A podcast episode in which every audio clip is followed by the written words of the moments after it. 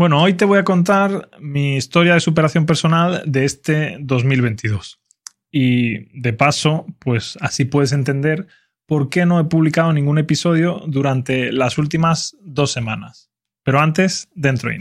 Esto es Your Spanish Guide, un podcast para que mejores tu español escuchando a un nativo hablar de forma natural.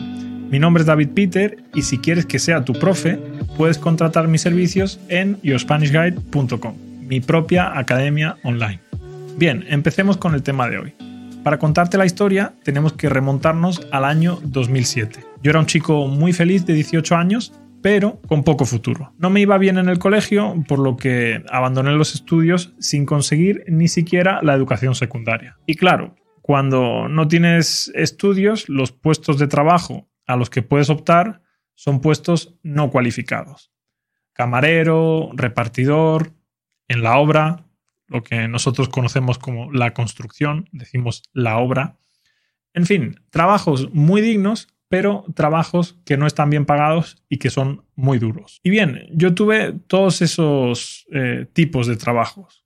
Recuerdo que un día un cliente de la pizzería en la que trabajaba como repartidor me trató muy mal y pensé, yo no tengo por qué aguantar esto. Si tienes curiosidad sobre esto, ya conté la anécdota de cómo me trató mal el cliente en el episodio 148 por si tienes curiosidad y quieres escuchar más español. Repito, episodio 148. Bueno, pues en ese momento yo pensé que era lo suficientemente inteligente como para sacarme un mínimo de estudios y bueno, no tener que aguantar ese tipo de trabajos y ese tipo de personas. Esa época también coincidió con el momento en el que un chico que era compañero de la pizzería en la que yo trabajaba entró a un cuerpo policial muy prestigioso que nosotros tenemos en España y que se llama la Guardia Civil. La Guardia Civil es un cuerpo policial que existe en España desde los tiempos de Isabel la Católica, es decir, desde, desde 1844. Y entre otras cosas, tuvo un rol muy importante en la lucha contra la organización terrorista ETA. Es una organización muy prestigiosa. La Guardia Civil, no la ETA. La ETA es una organización terrorista terrible que hizo mucho daño en España. Entonces, cuando este chico que repartía pizzas conmigo entró a la Guardia Civil, yo pensé, este chico que estaba aquí repartiendo pizzas igual que yo, ha entrado en este cuerpo policial? Yo no me lo creía. Y entonces pensé, si él ha podido, porque yo no. Y ese fue el comienzo de un camino muy largo para intentar convertirme en guardia civil. En el proceso para ser policía o guardia civil en España, tienes que pasar una serie de exámenes. Tienes que pasar un examen teórico, tienes que pasar unas pruebas físicas, una entrevista personal con un psicólogo y después un reconocimiento médico. Yo aprobaba el examen teórico, aprobaba las pruebas físicas y cuando llegaba a la entrevista personal siempre me echaban, siempre tenía como resultado no apto. Me echaban, pero al año siguiente yo volví a intentarlo. Hasta que llegó el punto en el que con la crisis de 2008 dejaron de salir plazas. Así que mi vida cambió. Mi sueño de ser guardia civil se quedó truncado. Yo entré a la universidad y empecé a pensar en otras cosas. Trabajé de diferentes cosas, pero nada me llenaba. Fue entonces cuando monté la Academia de Español me encantan las culturas, me gusta hablar con la gente y me gusta enseñar español, así que me convertí en profesor. Y como profesor estoy contento, me gusta mi trabajo. Eso sí, cada vez que yo escuchaba que algún conocido había ingresado en la Guardia Civil, me daba un poco de envidia. Y bueno, esa sensación me hizo que volviera a retomar mi sueño de ser guardia civil. Así que el año pasado retomé los estudios y dejé durante dos meses y medio de dar clases para centrarme en el examen para ser guardia civil.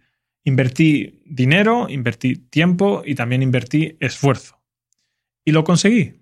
Pasé el teórico, pasé las pruebas físicas y me quedaba la entrevista personal, la prueba que yo nunca había pasado. Pero claro, ahora soy más maduro y esta vez ha sido diferente. No solo he aprobado, sino que además me han felicitado por mi currículum. Después de la entrevista pasé el reconocimiento médico y finalmente no conseguí plaza. Había 300 personas con más nota que yo, así que me he quedado fuera del proceso pese a tener todo aprobado. Pero bueno, para mí igualmente ha sido todo un éxito. ¿Por qué? Pues porque he podido pasar la prueba que tanta frustración me generó en el pasado. Y bueno, y bueno, todo esto ha hecho que no puedo publicar nada de contenido estos días. Ya vamos a terminar, pero antes quiero hacer una cosa para poner a prueba tu comprensión. Así que te voy a hacer tres preguntas. Y si las sabes, contesta en YouTube o en Spotify.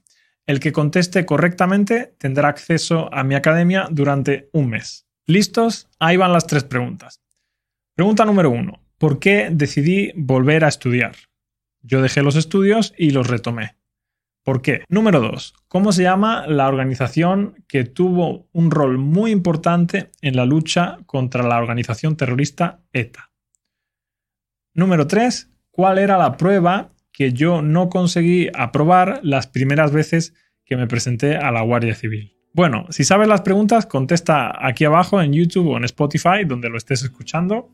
Y bueno, como siempre, muchísimas gracias por darme amor en las redes sociales y muchísimas gracias a los alumnos de yourspanishguide.com. De verdad, chicos, no podría hacer esto sin vosotros.